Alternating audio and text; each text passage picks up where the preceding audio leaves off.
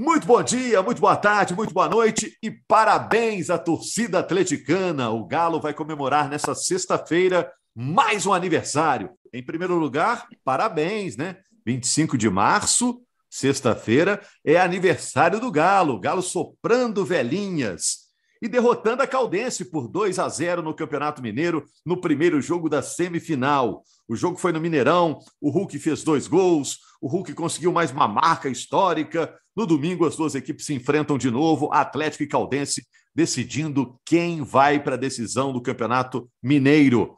O Atlético encaminhou a sua classificação para a decisão. Os convocados, o Atlético teve vários desfalques, né, jogadores das seleções. Esses convocados fizeram falta o atleticano pode se considerar já na decisão do campeonato estadual? Qual o tamanho do Hulk na história do Atlético?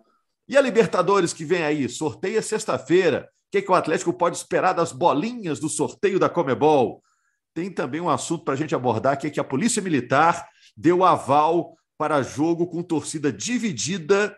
É, existe a grande expectativa de uma final entre Cruzeiro e Atlético, que saíram na frente nessa semifinal do Campeonato Mineiro. Se tiver esse super clássico, torcida dividida no Mineirão, já pensou? Eu estou com Jaime Júnior. Diz aí, Jaime, presente?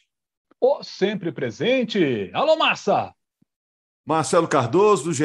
Globo, cheio de assuntos, já viu aí para a gente tratar, né, Marcelo? Opa, cheio de assunto, estamos por aqui. E a Carol Leandro, que é representante da torcida no nosso podcast, a voz da torcida, voz que teve que gastar logo no primeiro tempo do jogo contra a Caldense. Gostou do jogo, Carol? Olá, pessoal. Olá, massa. Foi um jogo bom, começou quente, Galo garantindo, aumentando ainda mais sua vantagem e quase na final, Rogério. Gostei demais do jogo. Você já está marcando compromisso aí no Mineirão para o outro sábado, sem ser nesse no outro, na final do campeonato, ou acha que né, vamos, vamos esperar? Temos que respeitar o adversário. Qual que é a sua conversa, Carol? Ah, eu acho que tem que respeitar, Rogério, mas eu acho que não tem volta mais não, viu? Eu acho que é clássico na final e minha cabeça já está lá no 50-50, ver como é que vai ficar essa organização para essa festa ser maravilhosa como o Clássico Mineiro, a final do Mineiro merece. Ô Jaime Júnior, me conta aí, o Atlético jogou bem contra a Caldense, jogou para o gasto, o que, que você achou? Ô Rogério, o Atlético conseguiu vencer, mesmo não tendo uma grande atuação. Estava na cabeça da gente aquela vitória muito boa do fim de semana contra a Caldense, 3 a 0. O time jogou muito bem ali. Nesse jogo da semifinal, o time teve mais dificuldade, mérito da Caldense. Conseguiu ocupar mais o meio de campo, conseguiu com isso não permitir que o Atlético acelerasse o seu jogo. Mérito do Jean Rodrigues, técnico da Caldense, fez bem a leitura do jogo do fim de semana para conseguir travar um pouquinho mais o Atlético, mas a diferença técnica é muito grande. E aí, quando o jogo estava mais difícil, todo o mérito do Hever. Ele começa a jogada do primeiro gol, o gol que destrava o jogo, né? E, e, e dá um pouquinho de sorte também, porque é, o passe é, que seria na direção do Hulk tem um desvio do jogador da Caldense no meio do caminho para a bola chegar até o Ademir.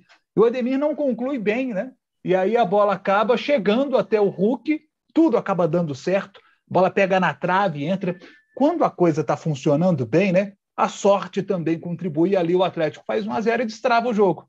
E aí tem a participação importante do árbitro de vídeo, porque é, teve um pênalti no Hulk que o árbitro de campo não vê, o André Esquetino, e o Igor Benevenuto, que estava no VAR, chama o árbitro para rever o lance, o pênalti é marcado e o Hulk faz 2 a 0. E no segundo tempo, mesmo sem o Atlético ali, com uma grande exibição, ainda teve bola na trave do Ademir. Teve o Renan Rinaldi no mesmo lance, fazendo duas defesas em chutes do Sacha e do Ademir. Ainda teve um lance do Hever, que para mim jogou muito ontem, né? Claro que a Caldense não, não chega tanto à, à, área do Atlético, mas o Hever participa muito, porque ele é, tecnicamente ele é muito bom, né? Então ele vai é, ajudando na construção do jogo ofensivo do Atlético também, ele dá uma bola para o Jair, né? É, se a bola vem um pouquinho mais baixa, ou se o Jair tem um pouquinho mais de impulsão, né? É, o Atlético ali teria feito o gol. Então, assim, olha só, com as chances que o Atlético criou, poderia ter goleado ontem, né? Acabou que 2 a 0 ficou um placar de bom tamanho para o Galo, porque a Caldense, para fazer 3 a 0 no Atlético no próximo domingo, venhamos e convenhamos, né? A, a chance disso acontecer, para mim, é de 1%, ou talvez até menor que 1%. Eu não vou dizer que é zero, porque a gente sabe como é o futebol, tudo pode acontecer. Mas as chances são muito pequenininhas para a Caldense conseguir eliminar o Galo. Tá com, eu diria, nem um pé e meio, tá? Mas um hum. pé e quatro dedos do outro pé na final do Mineiro. Ô Marcelo, olha só, o Atlético jogou sem vários titulares, né, convocados para seleções que vão disputar as eliminatórias sul-americanas. E agora vai perder mais gente, né? Vai perder o Everson, também convocado para a seleção brasileira, e o Hulk, que vai cumprir suspensão. O jogo de ontem, o Atlético sentiu falta de convocados ou o time jogou como, como se estivesse completo? Ah, acho que não dá para dizer necessariamente que sentiu falta, né? Porque por mais que, que, que, esses atletas convocados tivessem jogado lá na última, na última partida contra a Caldense e foram muito bem, né? O time do Atlético que jogou ontem, nessa quarta-feira, né? Foi mais titular do que o que jogou da outra vez, se a gente for para pensar, tinha Hulk, tinha Keno, tinha, enfim, tinha o próprio Everson no gol. Então, era um Atlético bem titular e eu acho que, assim, a questão do jogo, igual o próprio Jaime falou, assim, se, se, a gente pega o jogo do último sábado e compara com esse de quarta, eu acho que a atuação de sábado foi inegavelmente melhor, né? Foi um time que, que jogou mais disposto, que parecia mais disposto a atacar o adversário, né? Eu fiquei com a impressão nesse jogo de, de quarta que, que o Atlético estava aguardando ali, sabia, sabe que é infinitamente superior tecnicamente, sabia que o gol ia acontecer em algum momento, então o Atlético jogou um pouco mais tranquilo. E aí essa lista de, de desfalques aí que o Atlético já teve para esse jogo, que vai ser ainda maior para o próximo jogo da semifinal, né? É isso aí. A Carol considera que qual jogador que quando não joga o Atlético sente alguma coisa? E aí eu não vou citar nenhum selecionável não, viu, Rogério? Eu vou citar o Zarate. Eu acho que a diferença, a grande diferença do jogo de quarta para o jogo do, de, do fim de semana foi essa. Eu acho que o Zarate em campo ele dá um, um balanço nesse meio de campo, deixa o Galo ofensivo, deixa o Galo mais perto do gol. Eu acho que foi ele que fez falta nesse primeiro tempo do. Mas e dos convocados? É, você acha que algum é, implica em mudanças táticas profundas na equipe do Atlético quando não pode atuar? Porque o Atlético talvez conviva com esse problema ainda em relação a alguns jogadores que continuarão sendo convocados nessa temporada, né? É, aí eu acho que o Arana é o que faz, a mais, faz mais falta, porque essa dobradinha que ele faz com o Keno no ataque dá um balanço diferente para o ataque do Galo. Quando não tem o Arana, o Keno acaba ficando sempre no um contra um, fica marcado facilmente a jogada e acaba virando essa bola sempre para o lado direito. E aí o Arana faz fala... muita. Oi, pode continuar, por favor. E aí o Arana faz muita falta nesse balanço ofensivo, Rogério. É isso, desculpa, Carol, te atropelei. Ô, Jaime, agora o Hulk fez dois gols, Jaime. É o maior artilheiro da história do novo Mineirão. Não é o maior artilheiro do Mineirão, porque o Reinaldo, lá no passado, fez um caminhão de gols, né? Mas o Carol, o, o, o Hulk também tem um pedaço dele na história do Atlético. Qual o tamanho do Hulk já, eh, Jaime, na história do Atlético?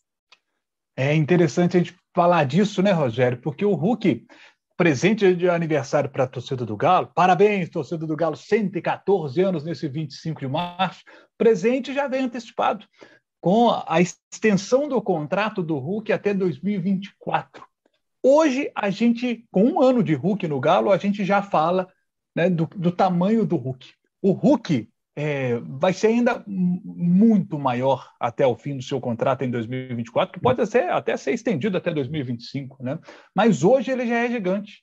Hoje é. ele corre, já é gigante. Corre o risco de virar estátua um dia no Atlético, hein, Jaime? É, com certeza, com certeza. E, porque... vão gastar muito, vão gastar muito material para fazer. porque, porque ele é forte, o que ele representa hoje já né? Gente, o Hulk tem 32 marcados no Novo Mineirão. É, a gente está falando muito desse número, né? 32 gols. Passou a Rascaeta, que tem 31. Agora, são 32 gols em 24 jogos. Impressionante. 24 jogos. É impressionante o, o que o Hulk está fazendo. Então você vai falar assim: ah, mas ah, foi só na temporada passada. Aí ele começa esse ano, oito jogos, oito gols, média de um gol por jogo na temporada. Em 76, com a camisa do Galo, já são 44 gols, sabe? Então, o Hulk é um cara que está na história do Galo. Agora, Rogério, é, o jogador, se ele. A gente tem na história do Atlético Marques, conquistou títulos como Copa Comebol, bateu na trave em Campeonato Brasileiro. Tardelli, um grande artilheiro, o maior artilheiro do século, deste século no Atlético, é Diego Tardelli. Então, se a gente pega alguns desses números, a gente, a gente fala de jogadores como Tardelli, que foi campeão né, da, da Copa Libertadores da América, fez gol do título da Copa do Brasil, também conquistou títulos importantes com o Galo. O Hulk está numa geração e numa década muito especial para o Atlético, porque além do, do, time ser muito bom, ter condição de conquistar títulos de expressão novamente esse ano, ano que vem vem a Arena MRV. Há todo um entusiasmo, há todo um clima no Atlético para que essa seja a maior década da história do Galo. A maior década da história do Atlético. A mais vitoriosa, com títulos de expressão. E aí, tendo o Hulk como protagonista desse processo, ele que já é um dos grandes nomes da história do Atlético, ele vai ficar numa prateleira junto com Reinaldo, junto com Éder Aleixo, com Luizinho, sabe? É, Hulk, é, eu não vejo outra coisa para o Hulk.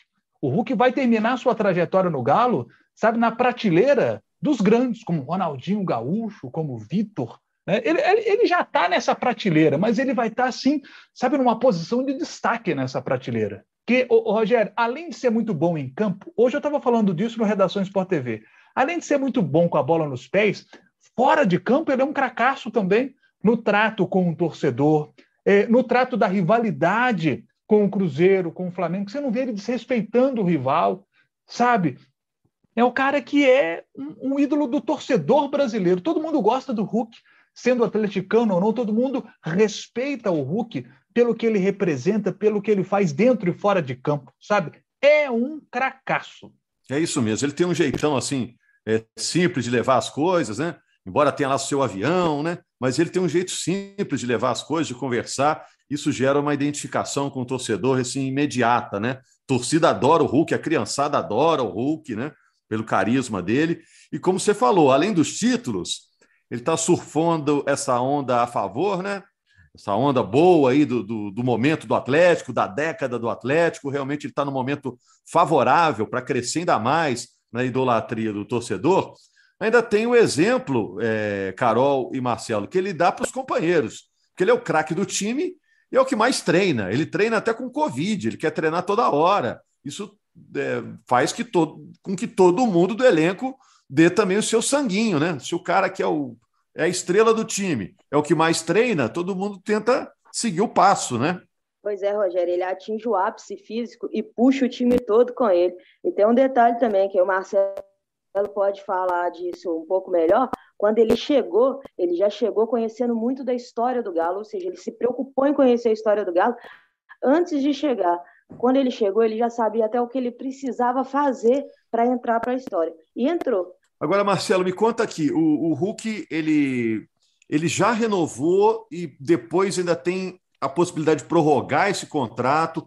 Tudo isso tem cláusula de rendimento que, que aumenta os vencimentos do Hulk. O que, que você sabe desse contrato do Hulk?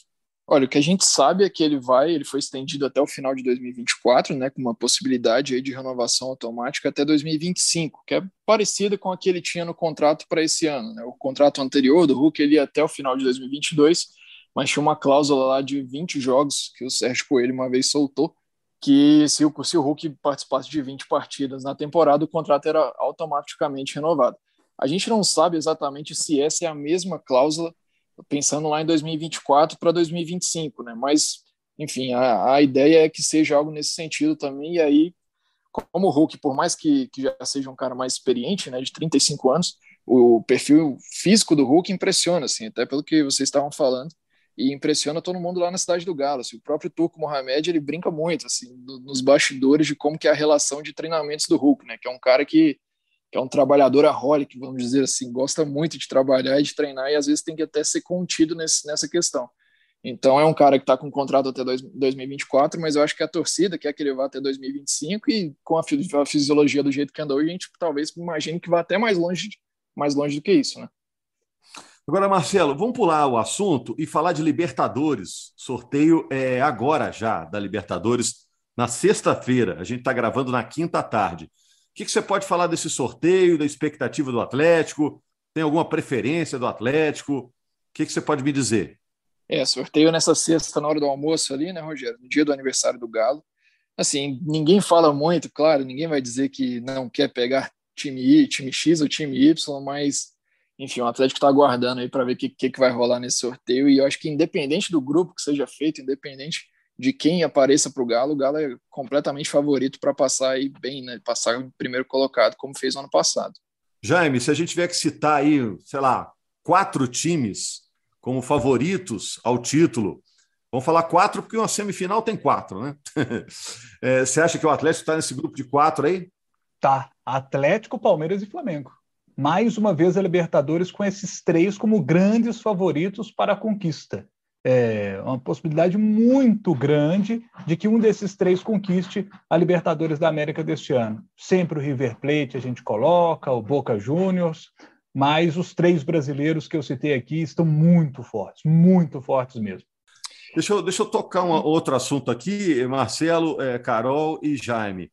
Imagino que o Atlético não queira falar muito do assunto para também é, respeitar a Caldense, que ainda está viva no campeonato, respeitar o Atlético, que na outra chave está vivo também contra o Cruzeiro, mas existe a possibilidade de um jogo com torcida dividida, caso Atlético e Cruzeiro cheguem à final. Hoje eles têm o favoritismo porque venceram, ambos por 2 a 0, os seus jogos das semifinais. O que, que você sabe mais sobre isso, Marcelo? É assim, é exatamente isso que você falou, né? O Atlético vem pregando respeito, mas o próprio Jair deu entrevista coletiva nessa quarta-feira. Ele falou que a final perfeita, né, na visão dele, que é na visão da torcida também, é o jogo que todo mundo espera que aconteça. E aí, acontecendo essa final, essa volta do clássico, um fato interessante que, que a gente vai ter a volta da, do público meio a meio, né, no Mineirão. Uma coisa que não acontece desde fevereiro de 2017, há cinco anos. Um jogo da primeira liga ainda, que nem existe mais. Então, fica a expectativa aí para saber se a Polícia Militar, se, se a Federação se o próprio Mineirão vai conseguir organizar um bom esquema aí para que a gente não veja cenas lamentáveis como a gente tem visto, por exemplo, no Campeonato Gaúcho. Né? Era para a gente estar tá comemorando, né, Jaime? Caso realmente a gente tenha essa final Cruzeiro e Atlético, o fato de termos a torcida dividida, as duas torcidas, com as suas impressionantes coreografias lá no estádio, mas fica a preocupação com segurança. Nesse momento, 2022 está especialmente triste em relação à segurança. Você acha que temos condição de ter torcida dividida em Minas Gerais hoje? Eu acho que temos, Rogério. Temos condição, sim, de, de torcida dividida. Nós temos uma polícia militar que é muito competente, é acostumada a, a grandes eventos e dá toda a condição para que a gente tenha grandes eventos no nosso estado e tenho certeza que dará condições a um Atlético e Cruzeiro com torcida dividida. Qual é sempre a grande preocupação? É que o, os confrontos de torcida eles têm acontecido longe do estádio. É, houve época que esses confrontos aconteciam mais nos arredores. É, hoje, como a Polícia Militar faz um trabalho muito bem feito nos arredores do estádio, esses torcedores que gostam de brigar, eles fazem essas brigas, eles promovem essas brigas em locais muito distantes do estádio.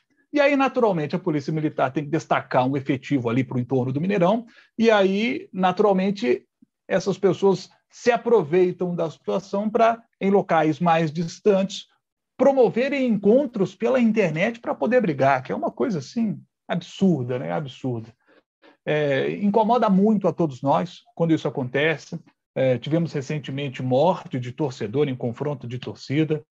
É, é lamentável que isso siga ocorrendo e a gente torce para que isso um dia possa acabar. E se não acabar, que pelo menos comece um processo para diminuir. É, eu, eu, eu, gosto muito de conversar com pessoas mais velhas e as pessoas me falam assim, ô Jaime, na época que o Mineirão abriu, 65, as pessoas iam juntas para o estádio, clássico Atlético Cruzeiro, atleticanos e cruzeirenses iam juntos. Tinha um atleticano e cruzeirense andando pelas mesmas ruas, pelos mesmos acessos para poder chegar no estádio. Aí chegava lá no estádio, cada um ia para o seu lado, era tudo mais tranquilo. Sabe, a relação das pessoas, das torcidas, era uma relação mais tranquila. A partir da década de 80, começou a ter mais violência, começamos a ter mortes por confronto de torcida.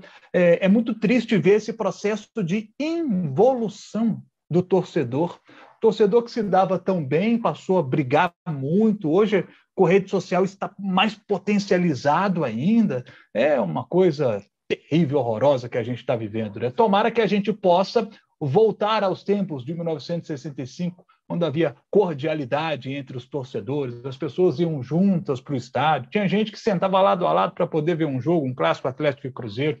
Hoje, infelizmente, é difícil a gente pensar em algo assim. É isso. Falta ainda um tempo aí para a decisão.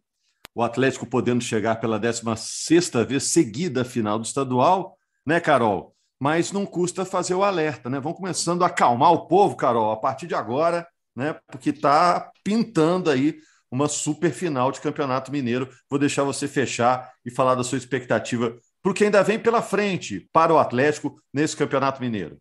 Rogério, a expectativa da, da torcida, eu tenho certeza que das duas torcidas, é que seja um super clássico onde os olhos estejam voltados somente para campo, para o show dos jogadores e o show das torcidas.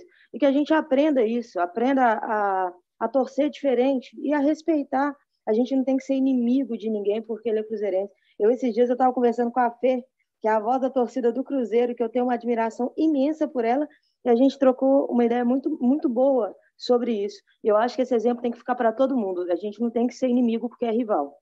É isso aí. Esporte é para fazer amigos, né, Carol? Você está coberta de razão. Bom, na segunda-feira a gente volta falando mais do Atlético no GE Atlético, para saber se o Atlético garantiu ou não a sua vaga na decisão pega a Caldense no domingo e falar também da repercussão do grupo do Atlético na fase de grupos da Libertadores, que vem aí em breve. Grande abraço a todos. Valeu, amigos.